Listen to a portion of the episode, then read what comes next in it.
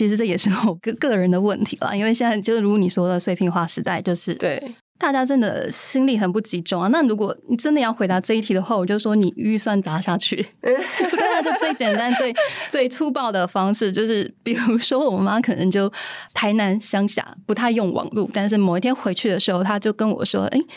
那个你可不可以帮我买那个穿比不穿还凉 那个衣服？” uh. 对，就是那种打法，就是很羡慕嘛。Awareness 非常高，对，就是 Awareness 非常高。然后连我妈，就是我就说你不行，我在哪里上班？你说要买，对啊，开玩笑的啦。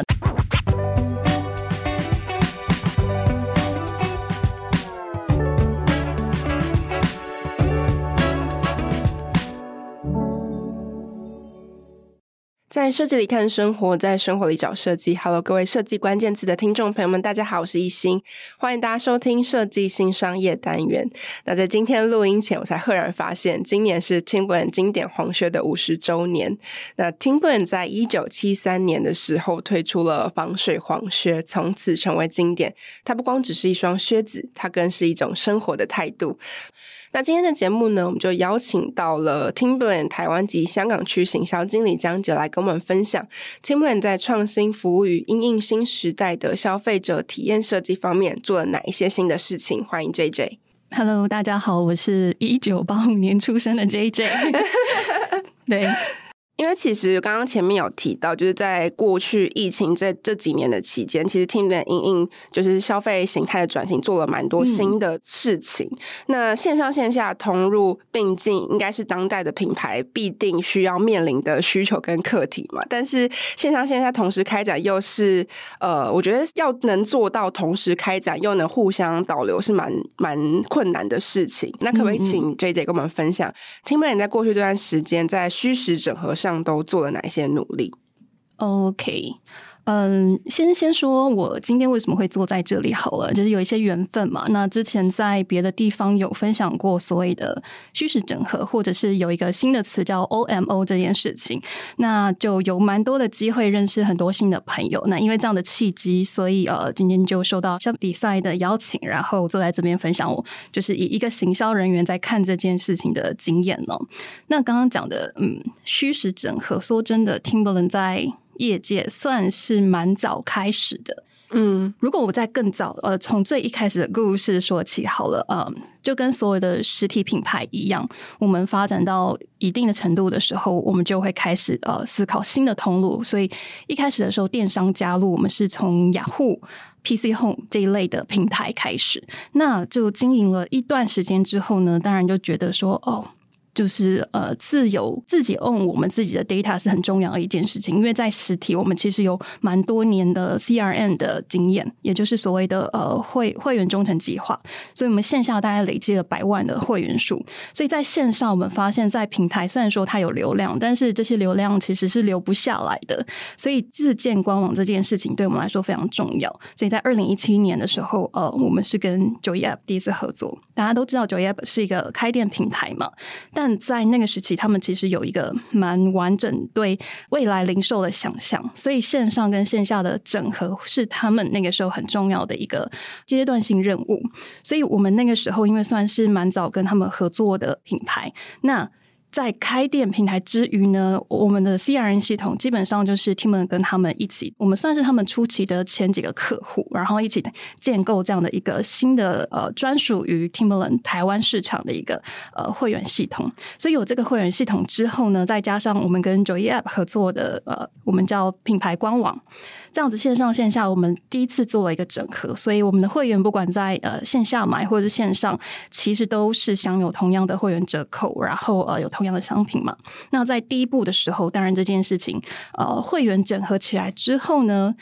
我们在观察。线上跟线下，就是那个消费者还是不同群，对，就是习惯在线上的买的人，跟习惯我们原本在线下买的那些消费者是不同人的。所以在呃一开始的时候，我们就是在想说，所谓的整合这件事情要怎么让它做到跨通路的流动，我们就有蛮多的呃措施啦。所以一开始的时候，最简单的就是透过所谓的 APP 的推荐人制度。所以今天呃，比如说呃，艺兴这边来我们店里面，然后我是店员，那可能有一个小小的绑定机制之后，你在线上买的一些东西就会算到我这间店的抽成。这个概念很简单，就很多现在很多品牌都会做。但是这件事情哇，听起来就是很很理想、很美好嘛。但实际上在运作的时候，呃，就是有发生这样的一个跨通路推荐的机制，但是呃，它不会是我们业绩太大的成长的动因。那是因为有这样的概念之后，但是我们还没有这样一个场景，所以呃，有工具在那边，它还不是真的可以推动起来。然后就是一路到就是前几年的疫情，我相信所有的品牌都呃 suffer 嘛。那在最严重、最严重那个时候，不是有一段时间突然，然后五六月封城，在封城之余，其实所有百货都是开的。对，我不知道大家有没有印象？嗯、对，那百货都是开的，我们的 店员在店上真的没有事情可做。那个。已经不是业绩的问题，是他们士气的问题，嗯、对啊，你在店上没有人，然后就是这一柜跟邻柜这样互相对望，想说怎么办才好。所以那个时候，呃，我们台湾区的通路啊、呃、总监就是就提了一个需求，就说有什么办法，就是利用我们现在的这些机制，让这件事情动起来。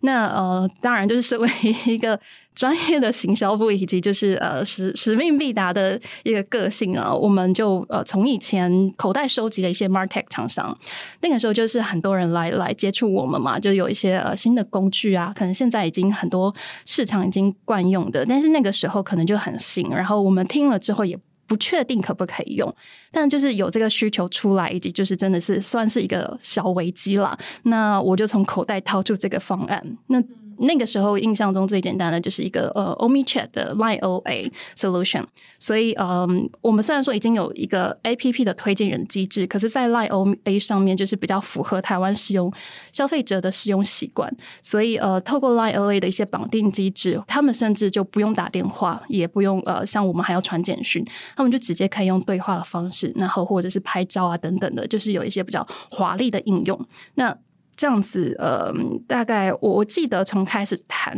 到我们店上的人实际可以开账号使用，就是只有一个月的时间。哦，真的很快诶。对啊，就是如果 就是有听众是那个品牌端的行销企划的话，应该也知道，你要推一个新的东西在内部的话，真的旷日费时，有时候就是你几年时间不一定可以推动一个东西。但是那个时候的速度，我也吓一跳。就除了刚好这时机刚好，以及就是有现有的方案，然后符合我们的需求之余呢，我觉得真的是全公司上下没有办法的情况之下，就是全力推动。对，所以一个月上线之后，哇，就是那个那个发展就是超乎我的想象。因为以前可能是行销部这边去呃发简讯、发一点就是我们固定知识的内容，但是在店员加入之后，他们的创意真的很惊人，所以嗯就。就目的是希望在没有人进店的情况之下，至少我们可以透过电商，或者是他们有可以使呃在线上沟通之后，线下直接寄货到你家的这种服务，嗯、各种嘛，就是让他们自由发挥。然后那个时候我们就发现说，哎，店员就把自己当成是网红一样。对，所以呃，店上没有人，那他们就疯狂的做各种穿搭，然后拍照质感也是超级好，真的是把自己当成是一个 线上网红在经营。所以你会看到就是很漂亮的哇，就是可能我们自己还拍不出来的照片，然后很多人就突然变直播主，就自己企划一些内容，比如说小个子的人适合怎样的穿搭，那 Timberland 呃也很适合一些那种比较比较快一点的人，那那些 T 恤我们要怎么选版型等等的，他自他们都自己做了很多。这种呃企划，然后影片，那现在有 Line OA 这样的一个通路，他们就可以自己分享给他们的消费者，所以那个时候就真的有点像是那个我们全品牌一起动起来，然后再做各种超级个人化的行销，对，他们就是知道自己消费者喜欢什么，然后就不会是只有一个官方的讯息出去，对啊。那除了这个之外，就是还有一些很有趣的发展，比如说我们后来发现竟然有店员就没事，然后。跟他们客人聊天，他们就说：“那不然你带我逛一下现在百货公司好了。”他们就是开着视讯，然后就带他们带逛，就不只是我们店里面这样走而已。他甚至说：“那你你你可以去隔壁柜看一下。”对，然后就真的是走去整个楼层，就是让他有一种在家里也可以逛街的感觉。对啊，那这些呃，你要说真的是不是有人呃真的透过推荐，然后在电商结账，然后再寄回去，那个比例有成长，但是还是很小。但是我觉得最嗯这件事情在那个时间很重要的一个目的，就是在于呃提提振士气，嗯，就是一种虽然虽然情况不允许的前提之下，但是我们还是有一些。工具，嗯，对，然后我们还有一些方式，所以算是蛮 激发士气的。然后我们也是这样一路走来，所以这些东西以前可能是一个一个 project 式的进行，但是现在已经变成他们的日常了。对啊，那当时在疫情期间，就 Timberland 在台湾这些呃，因应封城啊，或者是比较少人到百货或是临柜购买商品这样子的应变措施，在 global 上动作算是快的吗？超级快。对啊，因为嗯，先不要讲 global 好了，这整个亚太区基本上只有我们呃台湾有类似 Line 这样的一个 solution，可以让店员直接跟我们的消费者沟通。那一个很大的前提是因为在台湾我们是直营市场，嗯、所以大概就是线上线下，如果是我们自己 own 的 data 的话，呃，大概是九成我们都是直营，所以我们在推行这些事情的话是有一个先天的优势。但是其他市场，尤其像中国，它几乎就是经销商 base，所以它才可以这么快速的扩展到各个。呃，中国的城市这样子，对啊，那嗯，日本、韩国、新加坡、马来西亚其实也都差不多，所以在亚太区的话，台湾。其实算是蛮蛮走在前面的，就是有一有一些 practice，所以我们就是现在我的角色其实也是有一点像是把台湾做的这些事情打包，然后有一个比如说未来呃零售发展的 roadmap，然后分享到给其他市场。嗯、那在有这样比较明确可以做的方向之后，大家都可以在当地找他们的合作厂商啊等等的。对，所以台湾算是蛮前面的。嗯、那其实，在疫情逐渐缓和之后啊，到现在已经算是进入一个后疫情的时代，大家已经回归到正常生活。嗯、然后，其实我们也有发现说，人们回归现场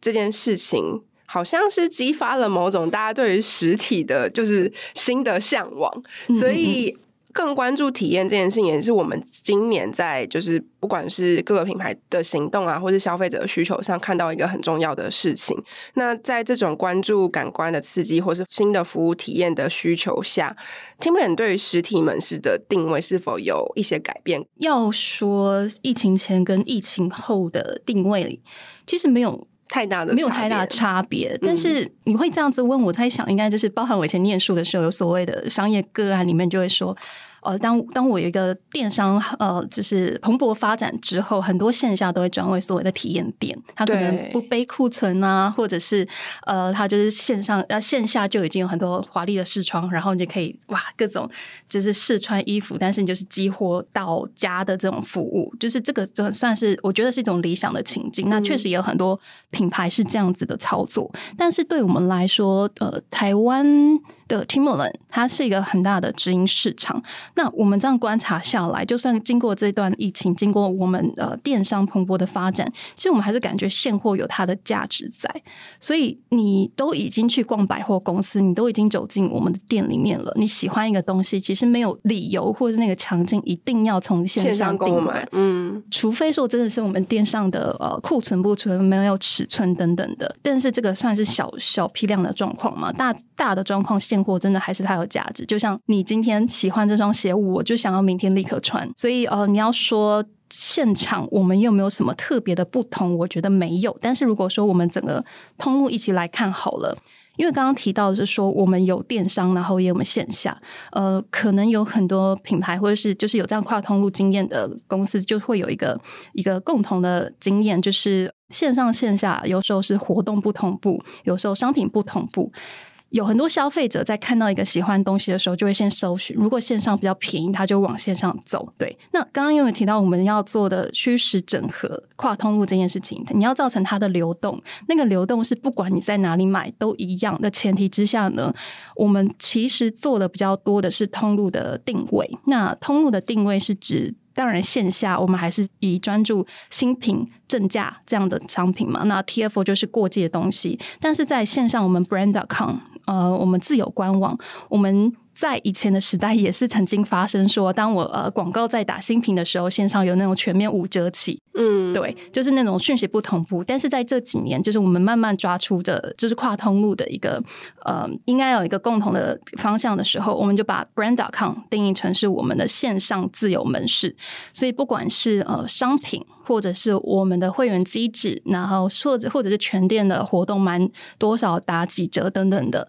这个都是花了很长一段时间去调整。听起来是好像没什么，就是很基础嘛。但是呃，如果说是有那种跨部门的利益的问题的话，其实很多公司在这都这段到现在都很难整合。对，很难整合，就大家都有自己的业绩目标。对啊，所以呃，你真的要把这件事情整合起来的话，听起来很简单，但是应该就是大家都有共同的痛。但现在我们确实已经把 brand.com，呃，百分之七八十的货都已经是跟线下真假一样。那当然还有保留部分的呃过季商品，但是那有点像是 TFO 专区。嗯，但是像那个嗯雅虎、Momo 那些平台的话，呃，相对之下，它可能就是部分的新品，但是大部分会是比较符合呃他们期待的价格带的过季品。对啊，那这样子的话，就是所有的行销档期或是 campaign 线上线下，它都会处于一个共同企划的状态嘛？还是不一定？没错，没错。所以，呃，就像行销沟通的时候，我当然我的预算是打新品嘛。对，那你打新品的时候，以前可能啊，线上的电商他卖的是过季品，他被不能 benefit 到，但现在线上线下都一致，所以我打一件事情的广告的时候，它其实线上线下都应该要可以 benefit 到这件事情。嗯，所以呃，再来对消费者来说，他在哪里买都一样。所以在哪里买都一样的情况之下的话，它就可以有一个呃转换在。那同时，我们其实还是有每个通路的限定商品，比如说电商限定的某个东西，或者是线下限定的某个联名款，就是还是有这些小小的呃 by product 的产品，就是才可以创造那种原本只在线上的买的人，然后转动到线下，对啊。嗯嗯嗯。所以比较多的努力，像是这种跨通路之间的整合啦。那线下的现场就。还是很 新英格兰风格，对，嗯嗯。刚有谈到就是线上的销售嘛，但在线上要做到让人有感，而不是把这些行销的 campaign 当成某一种就是划广告，就是一划就过，或是呃，并没有。太多的注意力集中在这些行销内容上的时候，其实我觉得会非常可惜。那很想要问 Jayden，就是你觉得做出一档令人有感、具备讨论度、也有社群影响力的线上行销活动，需要具备哪些条件？因为我知道，其实 Timberland 在线上这一块其实也蛮注重做个人化行销跟 CRM 的部分的。嗯，对，我在看这个问题的时候，其实这也是我个个人的问题啦。因为现在就是如你说的碎片化时代，就是对。大家真的心力很不集中啊！那如果你真的要回答这一题的话，我就说你预算砸下去。就大家就最简单、最最粗暴的方式，就是比如说我妈可能就台南乡下不太用网络，但是某一天回去的时候，她就跟我说：“哎，那个你可不可以帮我买那个穿比不穿还凉那个衣服？” uh.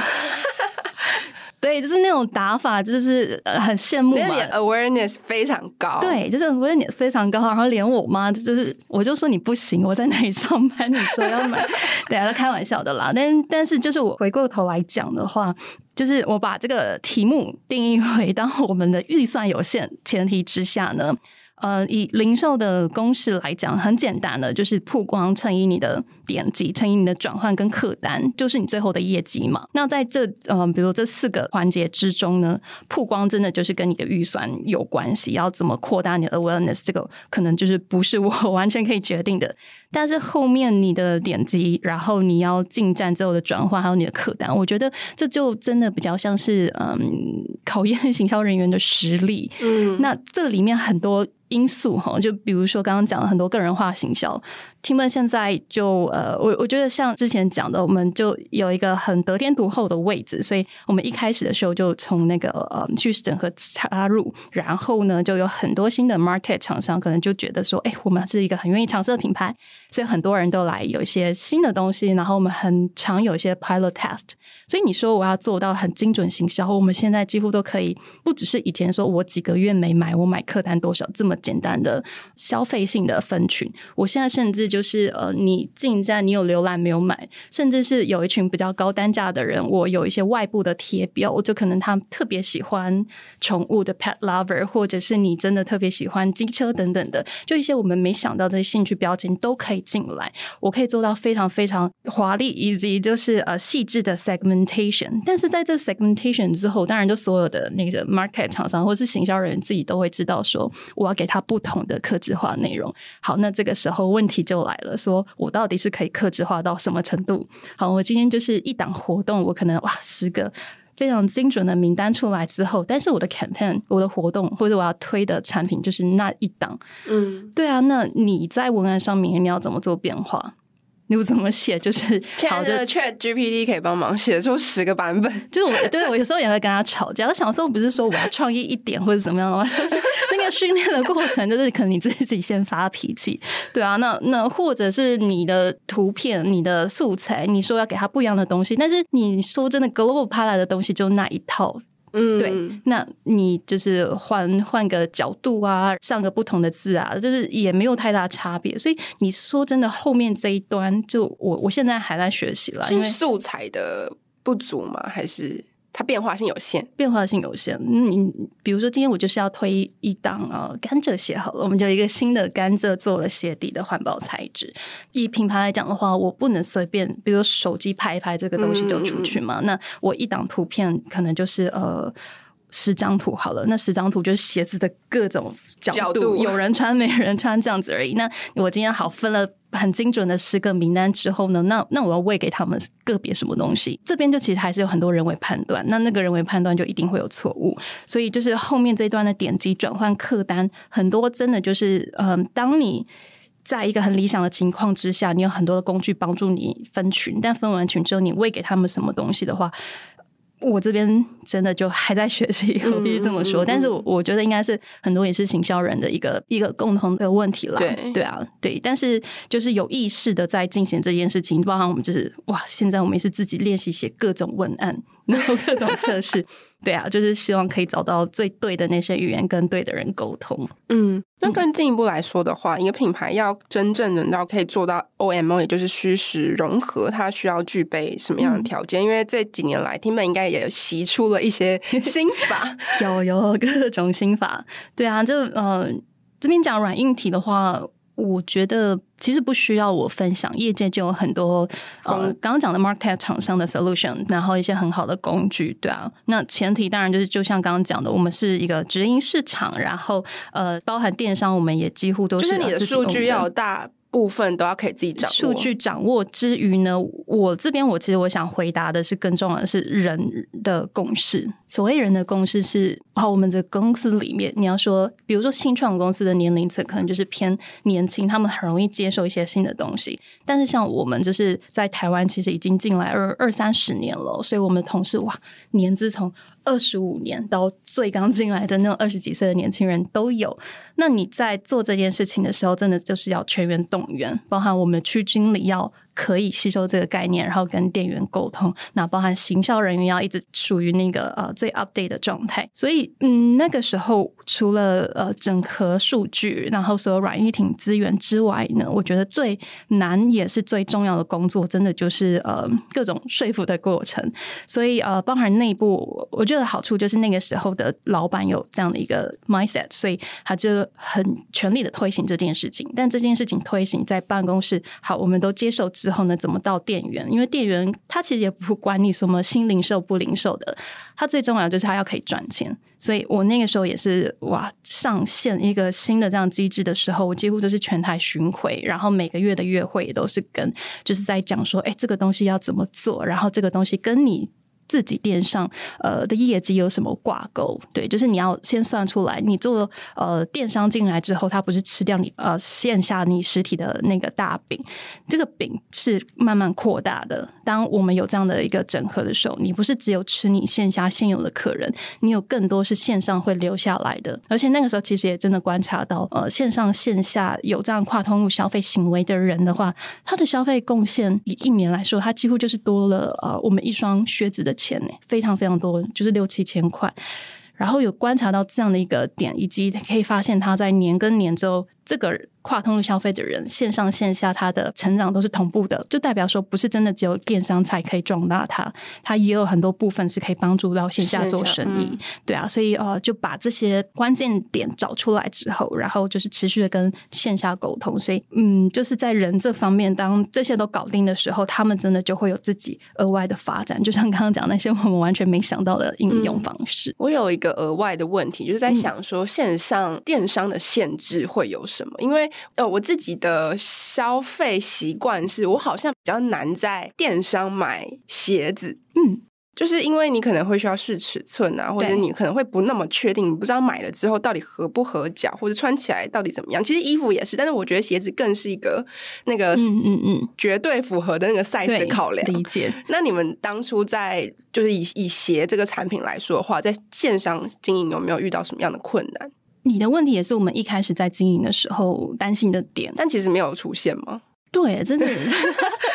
好厉害！而且我们我们鞋子的单价又算高，对，没错。这一开始就会就是做电商的时候，我就想说，哇，大家真的会在线上买鞋吗？买鞋吗？就没有，真的还是会。我觉得可能一个很重要的点就是大家习惯退货这件事情。不过我们的那个退货率都还算一个健康的比例啦。嗯嗯，对对对，嗯，就是。因为我们其实也有线下蛮多的通路，所以也有一种场景，就是他可能在线下买完之后试过，他当下没办法立刻做决定，因为毕竟就是一个单价算高的产品。然后他回去之后，然后又接受到我们 retargeting 的广告，然后有可能我们有什么讯息推播，就刚好在某个时间点有一个 promotion，他就可以在线上直接买，因为他已经知道他试过的尺寸，这个是场景之一。那其他的话，当然也是有很多呃，可能我们。店员一对一沟通的时候。就是他他在呃 LINE 上面询问说，哎、欸，这个尺寸跟我们一般的球鞋比有没有比较大还是比较小？所以这个他们也可以做一个基础的判断。嗯，对啊，虽然说我们观察是这样子啊，但大部分时候我只能说消费者非常勇敢，就是在消费这一端。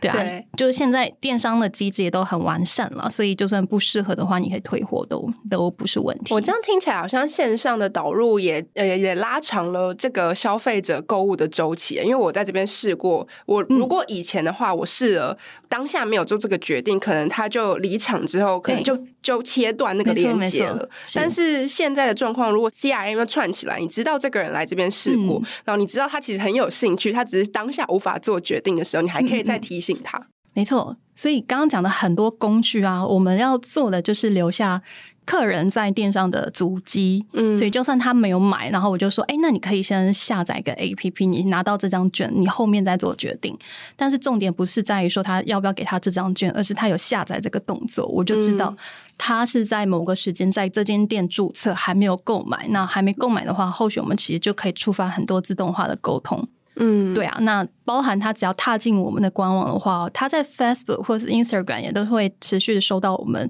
retargeting 的广告，所以真的就是你讲的，可以延长我们跟他接触的时间点。嗯，对啊，因为 Timberland 算是国际上非常知名的品牌，然后在品牌定位上跟沟通的这个生活风格理念非常鲜明，所以其实也很想要帮我们的听众跟读者问一个问题，因为其实我们蛮多的听众读者可能对于品牌行销这件事情很很感兴趣，我们非常多的课程是在是在聊品牌行销嘛，因为品牌行销跟产品行销，它在概念上跟它要达成的目标上是非常不一样的。嗯，那就很想问说，品牌行销在呃，它通常是沟通领。里面倡议品牌所关注的价值、美学跟生活风格嘛，嗯嗯，那可不可以请 J 姐跟我们分享，相较其他类型的行销，你认为品牌行销最主要的目的跟目标会是什么？因为其实我觉得台湾非常多的可能呃中小企业啊，或是自创品牌，它很常把这些概念可能搞混了。嗯嗯嗯嗯。这一题非常的大，然后我也花了蛮多时间思考这件事情的。我我的背景就是以前大学的时候，其实念财经，然后那个时候是会计学、经济学，然后各种财管等等的，所以我数数学还算不错。所以难怪刚刚听起来对数字这么的了若指掌。就数据面的话，我是比较比较 OK 一些些，所以包含我的呃前面的 background，我一开始是 Timberland 的 CRN agency。然后，当然就是一个 PM 的角色，我不管是系统面或者数据面的东西都要懂一些嘛。然后，所以就后来就因为这样子的经验，直接被找过来，无缝接轨。所以那个时候一开始我也是做呃 CRM 的会员忠诚制度。嗯。那那个大部分真的都还是所谓数据面的东西，对，只是差别说我现在是外部的广告数据，还是我们自己内部的会员数据。所以这样大概呃三年多之后啊，中间有一段时间是离开 Timberland 的。对，那那一段时间是三十岁的时候，就很容易有一个哇自我的期许，说嗯我在做可以，但是我只能这样子吗的心情。所以我就想说去外面试试看，然后那刚好有一个别的机会，就是呃 L'Oreal 那边有一个呃品牌要建构新的会员系统，那同时也是他们的数位元年，所以我加入他们，等于是在一个熟悉的基础之下，然后去学一些呃数位的东西。所以我以那个我一直觉得那个是一个异地训练的过程，嗯、所以就有一种外部的数据跟内部的数据，我做有一个比较好的呃想象嘛。但再后来就刚刚讲的我们。呃，二零一七年 t i m b e r 要推对电商，然后跟 Joy 合作，开始一些虚实整合的计划的时候，他们就叫我回来。那当然就是一部分是没有人比我更懂这个整个 CRM 的演进，然后呃，那也有一些之前在别的呃外部我们学习到的一些新的数数位知识，回来之后呢。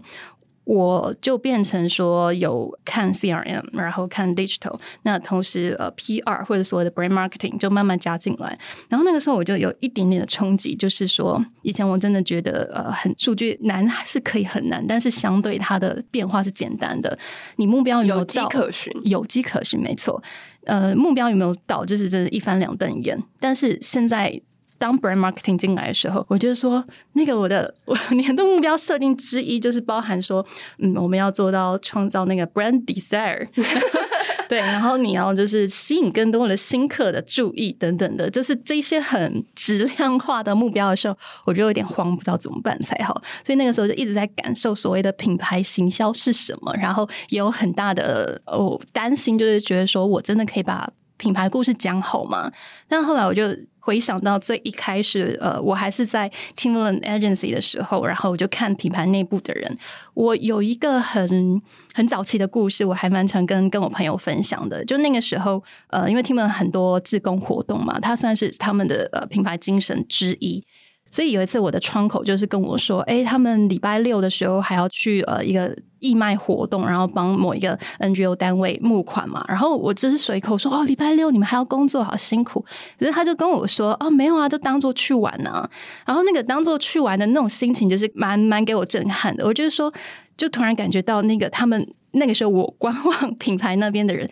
他们就一个团队在进行这件大家都认同的事情，而且甚至他不把它当成是工作，他当成是一个他觉得很开心的事情，那个归属感。然后我就觉得说，那个归属感，你喜欢这个品牌，然后你已经不只是买他的东西，你甚至就会想要呃去去为这个品牌说话，然后你去呃生活方式活得更像这个品牌要求的东西。那个归属感，我觉得会很像是我现在想要理解的这个品牌行销。嗯，所以我们现在很多的，当然那个产品广告 一样有在走，然后 promotion 一样在做，但是我们在这些之余呢，其实我们还是要强调的是所谓。community 的建立，那个社群，那个社群其实更大的是呃所谓的体验。所以我们从二零，我是一二年进来的嘛，所以我进来的那一年开始，我们就是每年都在呃很多的志工活动。每个月好几场，我算过最高最高的时期呢，我们一年可能有一百八十几场，然后跟各个不同的 NGO 单位合作的志工计划，然后邀请我们的会员一起参加。所以当会员来参加，然后你知道都是哇，礼拜天很早起，然后去一个不知道哪里的深山，就是上山下海，没有在开玩笑，就不是那种做做样子的体力活儿，那就真的就是那个当下，我们就一起历经了这一切很苦难，但是就一起吃晚啊。吃吃午餐的那个当下，他就跟你说：“哇，我真的觉得说，那个消费者跟我们分享说，他真的觉得这个活动让他觉得很有意义。然后包含那个户外的活动，当然你要防水，你要鞋子的保护等等的，就真的可以体现你产品的价值。所以，对于呃归属感，然后就是建立社群这件事情，我会觉得会是品牌行销跟一般产品行销最大不同的差别。对啊，就像。”你要问我说我喜不喜欢 Timberland，就是还是很多很鸟的事情，但是就是因为那个归属感，我就觉得说，哎，我是这个品牌的一份子，对，那个我就会知道说我要怎么把这样的一个感觉传递给更多的消费者。嗯，那在内容沟通上，就品牌行销，比如说行销的活动或者是广告。嗯跟一般我们想象的产品行销，它会有什么样的差别吗？你要说线上的广告的话，嗯、大部分的大众对刚刚讲我们在意的这些事情，比如说环境保护啊，或是永续发展，大部分人不感兴趣。如果你在没有嗯，对 Facebook 上、Instagram 上，就所有的触及，只要讲到这些话题的时候，不会有 多好的成效。对，但这个东东西真的是比较在于体验。对啊，我我就算是一场活动只有二二十几个人好了，那二十几个人你有做到这个连接感受的话，嗯，我觉得就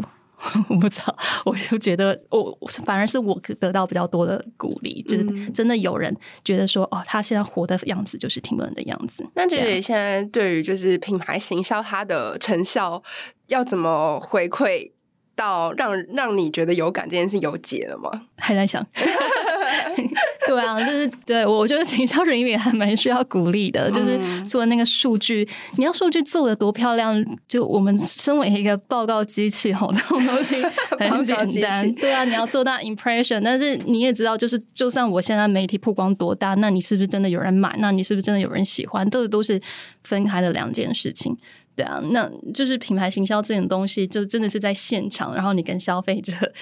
一起经历一些事情的时候，那个感受可能就是很小的那个端点，但是可能就可以推测说，哎、嗯，听闻这些年，然后你也知道，其实大部分人可能就没有看到我们的广告嘛，就是大家可能也不会那么大众就立刻想起来，但是我们就是在顾客不断回购的这个比例上来讲的话，真的。还不错，嗯，对，就是就是那种品牌让他们感受，让他们可以愿意持续的去买。我觉得或许真的是有做对某些东西，才可以造成这样一个结果。昨天也在跟社群动的杰哥聊同样的问题，就说到以前就是电视广告的时代啊，麦当劳的广告、可口可乐广告都这样子以品牌的维度去进行这些广告的企划或是创意，但。当时电视广告的时代，好像大家也没有很在意说，哎、欸，那我电视广告转换到底是多少？到底有人有多少人看了电视而进店什么之类的？但现在就是科技发展了，然后我们越来越多技术跟工具，我们反而实力越来越被检视。对，我们反而，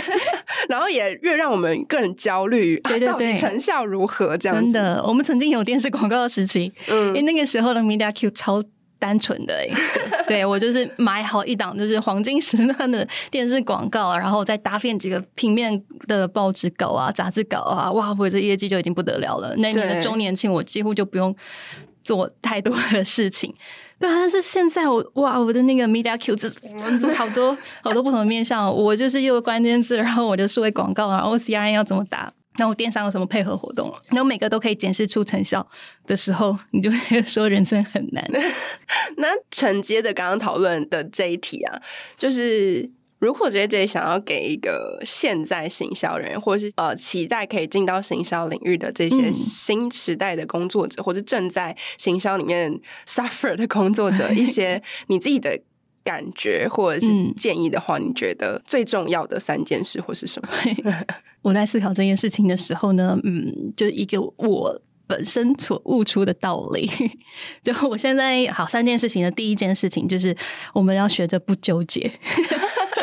我就把这三个字写在我额头上面。所谓的不纠结，就是嗯，我我们以前数据。做数据的时候，那个就很简单嘛，一翻两瞪眼。但是当你做呃这种品牌行销很主观的内容的时候，每个人都会有他的意见，然后就会说：“哎，你这个这样好吗？”然后就说：“嗯，这个真的可以传递这个精神吗？”那当然你可以接受意见，但是你真的就是要学会做决定。然后那个做决定，很多时候就是你必须中心思想要很强健，然后但是你要吸收大家去判断对还是不对，然后最后就是该放下的放下，你才可以比较顺利的走下去。是这个，我只觉得可能就是大家去感受一下，但是那个不纠结，我觉得是一个很重要维持身体健康的一个条件。嗯，然后第二件事情，我觉得也是我蛮受用的，就是我以前有一个老板，台湾就还有总经理的年代的时候，他就常常在那边晃来晃去啊，然后就跟我们说：“J 姐啊，你为什么要一直坐在办公室呢？”我说：“啊，不然我要去哪里？”他就说：“你出去交朋友啊。”我说：“哈，什么交朋友？”它是那个我我后来就感觉到这件事情真的很重要的，就是在于说你出去的时候，你一定会有很多品牌的朋友，或者是像刚刚讲新的 market 的朋友、媒体的朋友。你就算嗯直接的跟我们的工作有没有相关的话不一定，但是你跟他聊天的时候，其实有一些小的瞬间，你就会有一种哇 magic moment，就觉得说我可以做到怎样怎样。然后很多合作关系都是一种交朋友的前提之下促成的，对啊，所以呃交朋友这件事情有点像你你可能没时间读书，但是你确实有这样的一个机会可以呃持续的 update 你自己。那不管是这个领域的专业，还是说你要。就是你个人的发展，我觉得真的可以从别人身上得到很多。因为有时候那种聊天完之后，我全身能量饱满，然后就会觉得说，嗯，我又可以再活下去了的精神。嗯，对啊。那第三件事情，我自己个人近两年的一个努力的目标，就是真的要运动。适用于所有的工作人员，但是尤其是像行销人员这种，我觉得脑袋要清晰，然后有需要很多灵感的时候，你保持你身体的自律。很多时候，很多东西我都是在呃跑步、游泳的时候想通的。嗯、对啊，就是那个也是所谓的 magic moment，就是可能大家可以去体验看看。但是呃，真的你你自己的状态好的时候，就很多东西就可以突然迎刃而解，或者是那个运气就会降临在你身上。对，就是我的我的分享。那姐姐，你自己资讯焦虑的程度高吗？因为听起来这这几年呢、啊，不管是 MarTech 工具科技不断的进步，然后越来越多的东西要学，然后越来越多新的东西进来，嗯、然后行销人员可能今今天真的要有八只手吧。要要习得不同的、嗯、不同的工具的使用方法，然后各种不同工具到底要怎么回馈到我的工作，然后会创造出什么样的成效，然后以及投放的管道越来越多、越来越多，然后现在又有新的社群出现了，哇，天呐！觉得你怎么怎么解决这个？呃，不管是资讯焦虑问题，或是啊，我怎么觉得今天学的永远不够明天用的这种感觉？你这个问题问得非常的及时，我真的是在这两个礼拜的时候深深有感诶。当然不只是这两个礼拜啦，前面就是比如说从我我我财务的背景，然后一路都学呃数据，一直到品牌形象，我一路上都觉得说，嗯，就是有种学不完的感觉。那到近期，我觉得更有感，是因为。就是各种新的科技大爆发，哎，那之前我们可能只是在讨论呃新的媒体渠道，然后新的社群，但是近期就有很多新的 新认识的朋友，就在跟我们讨论说，嗯，Web 三时代零售业要怎么 要怎么发展，就包含说哇，那、嗯、你们知道 NFT 其实不只是一个呃数位艺术品的交易平台而已，它甚至是一个更大型的 CRM 平台，哎，因为它如果去掉那个识别化资讯之后，它其实是。可以得到更多消费行为的轨迹，不管是你自己 own 的 data 或是外部的 data，然后听到的时候，我说哇，就是一一个新的宇宙的感觉。那或者是现在新的 AI 技术，包含我现在真的就是有有在跟呃一些呃伙伴，就是在测试看看所谓的 AI 生成技术能不能商用化，然后就开始许愿说，哎，那我能不能有一个小朋友穿着小黄靴，然后坐在爸爸头肩上，然后那种就是各种尝试，就觉得说，虽然还没有到真的可以。商用化的阶段，但是这整个学习的历程，虽然说真的是有那种焦虑在，但是我觉得另外一面对我来说是更更兴奋的感觉。对自己，比如说我之前在三十岁的时候，我就想说我要换别的事情做，那真的就是我没办法一件事情持续做呃太久，我就很想要找一些好玩的事情，所以就一直去尝试不同的东西嘛。那现在。可能不需要我自己去找那些东西，那些东西就长长出来找上我，然后我就觉得每天都哇好累好累，可是好好玩哦。嗯、对，那个好好玩的心情，可能就是可以支撑我们在每个加班的夜晚，就觉得说，嗯，我结束了今天很多可能不是那么讨喜的会议之后，我就还可以再进行一些我觉得很有趣的案子。对啊，嗯嗯，那今天非常谢谢 JJ 来跟我们分享，因为这一一路走来，从线下到线上，然后再从线上回到线下这一路的一些心得跟成果。那今天的节目就到这边，最后还是要再次邀请大家，如果听众朋友对于设计新商业议题还有任何的好奇，或是希望听到我们专访哪一位你很感兴趣的对象，都欢迎留言让我们知道，并留下五星好评。除此之外呢，我们也在节目下方留下小额赞助的抖内连接，欢迎喜欢我们的听众朋友可以留言。抖内，你们的支持是我们持续制作好内容的最大动力。另外呢，想要知道更多 SD 关注的议题，邀请大家持续锁定设计关键字 Podcast，或到 SD 的脸书官网、IG 社群来追踪我们设计关键字。我们下次见喽，拜拜。拜拜。